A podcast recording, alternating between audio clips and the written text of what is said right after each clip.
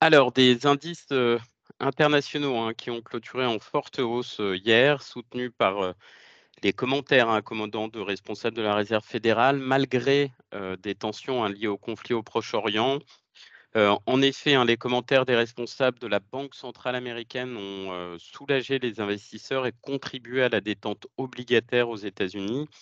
La présidente de la Fed de Dallas et le vice-président de la Fed plaident tous les deux pour une approche prudente sur le coût de l'argent euh, dans un contexte de forte hausse des rendements des emprunts d'État. Hier, c'est également le président de la, Réserve fédérale d'Atlanta, Raphaël Bostic, qui a contribué à l'optimisme, affirmant que la Banque centrale américaine n'avait pas besoin de relever davantage ses taux d'intérêt. En conséquence, hein, la ruée euh, vers les, valeurs refuges hein, qu'on avait connues, telles que le dollar, l'or et les obligations souveraines, s'est euh, euh, calmée, hein, tandis que les prix du pétrole se sont légèrement détendus dans, dans, un contexte toujours marqué par des tensions géopolitiques, trois jours après le début de la guerre au Proche-Orient. Autre point qui a fait progresser les indices, des informations publiées par Bloomberg affirmant que le gouvernement chinois prépare de nouvelles mesures de soutien pour son économie. Euh, pour terminer, hein, le, point macro, euh, un focus sur les taux. Donc la, forte hein, demande pour les obligations euh, souveraines en zone euro s'est essoufflée après une forte demande sur les actifs refuges lundi, hein, donc sur fond de tension géopolitique, je vous en ai parlé. Le 10 ans allemand se négocie désormais à 2,78% quand l'OAT vaut 3,34%. Euh, idem aux États-Unis, hein, les marchés obligataires américains reculent après les commentaires des responsables de la Fed sur les taux. Le rendement du Treasury Bond à 10 ans s'élève à 4,65%. En conclusion, le CAC 40 qui euh, a progressé de 2%, le DAX plus 1,95%, le SPI 500 plus 0,52% et le, Nasdaq plus 0,58%. Sur le front euh, de la micro, cette fois-ci, on attendait avec euh, impatience les résultats de LVMH pour son chiffre d'affaires du troisième trimestre.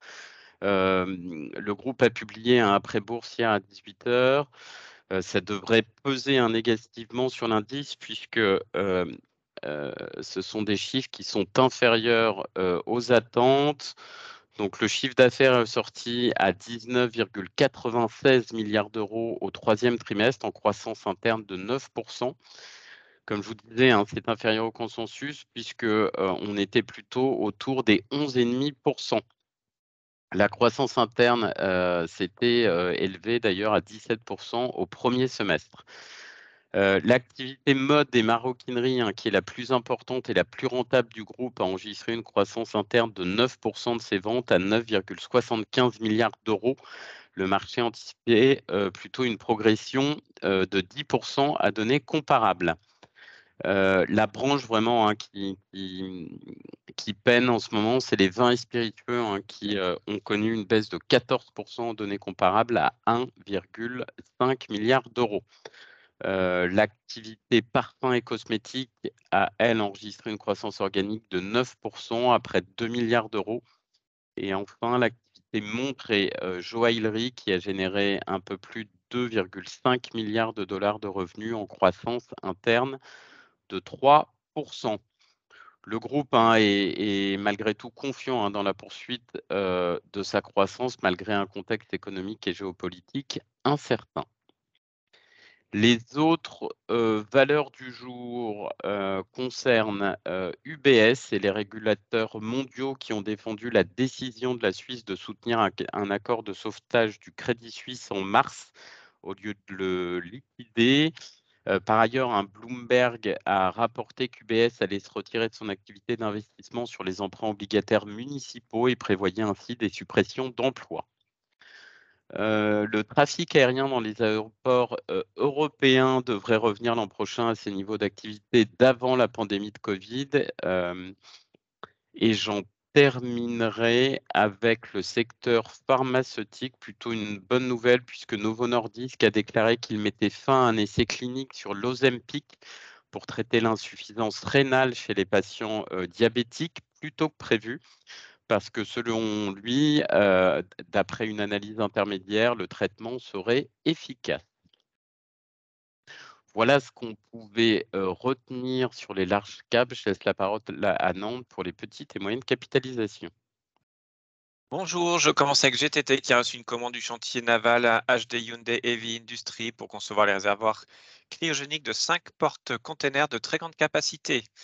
Je continue dans le maritime avec le clan SA qui fournira un système de batterie pour la transformation des remorqueurs fluviaux de Lafarge en navire hybride. Pour euh, rappel, Lafarge est le plus grand utilisateur des voies navigables en France avec 4 millions de tonnes de ciment et de marchandises connexes transportées chaque année. C'est tout pour moi ce matin.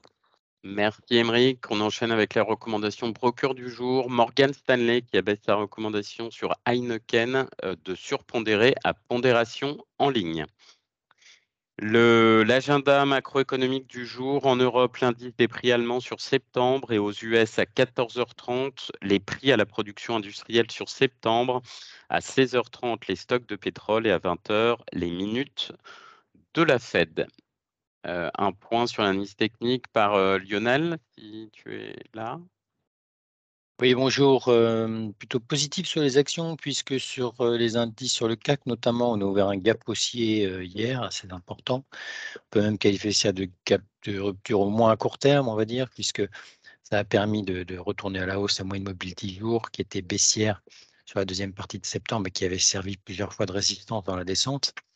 donc, on, on, va être plutôt positif tant qu'on est au-dessus de le gap haussier qui se situe vers 7060 prochaine résistance intermédiaire 7200.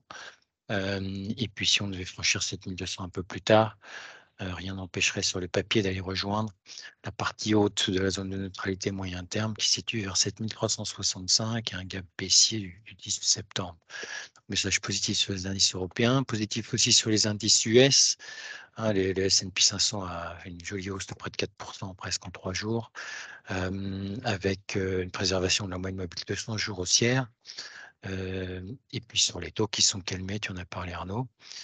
Euh, en revanche, ce qui se passe moins bien, c'est ben, le, secteur du luxe. Hein. certains attendaient, avant d'alléger, d'avoir les résultats des LVMH.